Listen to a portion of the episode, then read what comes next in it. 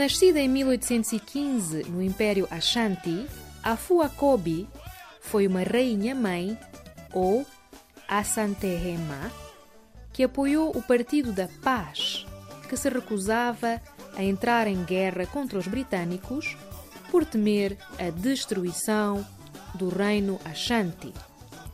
Foi conselheira real e teve intervenções públicas conhecidas contra a guerra que a levaram ao exílio após o afastamento do seu filho do poder. Afua Kobi faleceu no ano de 1900.